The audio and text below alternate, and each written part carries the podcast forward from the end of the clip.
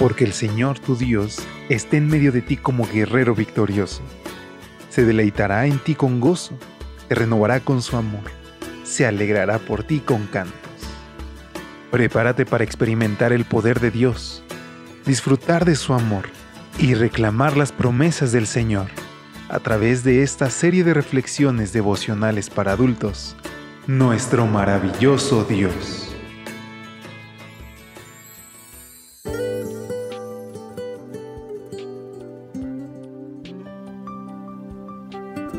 Muy buenos días, ¿cómo te encuentras? Gracias a Dios iniciamos un mes más y es momento de consagrar nuestra vida a Él. No dejar pasar un solo día sin que podamos buscarle en oración y en la palabra. Que hoy pueda ser un día de victoria y de reclamar las promesas que Jesús nos pone por su gracia y por su amor. Es así que te doy la más cordial bienvenida en este sábado primero de octubre a una edición más de este tu espacio de lecturas devocionales para adultos, nuestro maravilloso Dios que es traído a ti a través de este ministerio de Evangelike. Para mí es un gusto saludarte y al momento de extenderte una bienvenida, desearte que hoy puedas experimentar la gracia de Dios y que también tengas el impulso de poder compartir con otros este mensaje. Sin más, acompáñame a la reflexión titulada El profeta desobediente. Isaías 8:20 contiene nuestra lectura bíblica que nos dice, a la ley y al testimonio. Si no dicen conforme a esto es porque no les ha amanecido. Ni siquiera sabemos su nombre. De él solo sabemos que era un hombre de Dios, un profeta con un mensaje de Dios que llegó a Betel justo cuando el rey Jeroboam se disponía a quemar incienso sobre un altar idolátrico. Sin pérdida de tiempo, el profeta comunicó al rey el mensaje divino. El altar sería destruido y su ceniza sería derramada. La señal se cumplió al pie de la letra. El altar se rompió y se derramó la ceniza que había en él, según nos cuenta Primera de Reyes 13:5. Pero para ese momento, ya la ira del rey Jeroboam había alcanzado su punto de ebullición. Extendiendo su mano, el rey ordenó que se apresara al profeta pero la mano que había extendido contra el hombre de Dios se le secó y no la pudo enderezar.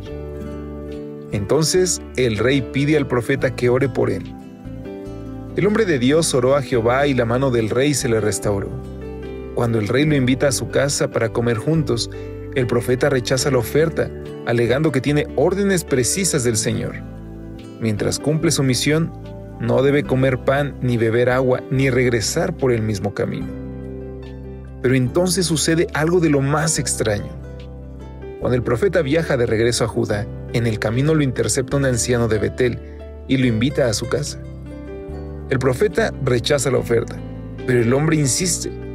Yo también soy profeta como tú, le dice, y un ángel me ha hablado por mandato de Jehová diciendo, tráele contigo a tu casa para que coma pan y beba agua. Era una mentira, pero sirvió para engañar al hombre de Dios. Entonces regresó con él y comió pan y bebió agua en su casa. Mientras comían, Dios habló por medio del falso profeta. Así dijo Jehová, por cuanto has sido rebelde al mandato de Jehová, no entrará tu cuerpo en el sepulcro de tus padres. La predicción se cumplió. Al partir lo encontró un león en el camino y lo mató. ¿Alguna lección para nosotros hoy? La que señala nuestro texto de hoy y que muy bien menciona el comentario bíblico adventista. Dios se ha revelado en su palabra.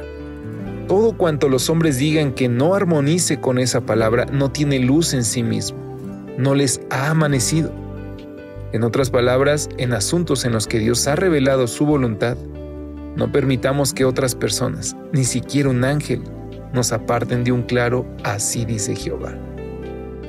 Qué interesante reflexión y qué bella lección. Hoy nosotros debemos andar conforme a la palabra de Dios, no conforme a lo que opinen los demás acerca de lo que dice su palabra, sino lo que dice Dios.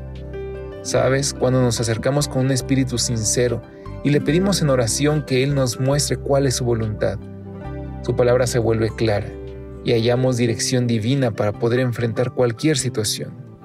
Te invito a que juntos oremos a nuestro Dios. Padre Santo, Muéstrame el sendero de la obediencia y capacítame para recorrerlo, pase lo que pase. Que tu voluntad se cumpla en mi vida hoy y siempre. Te lo imploramos en Jesús. Amén. Pasa un bonito sábado. Hasta pronto.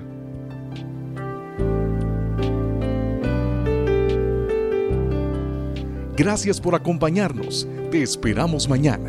Te recordamos que nos encontramos en redes sociales. Estamos en Facebook, Twitter e Instagram como Ministerio Evangelite. Y también puedes visitar nuestro sitio web www.evangelite.com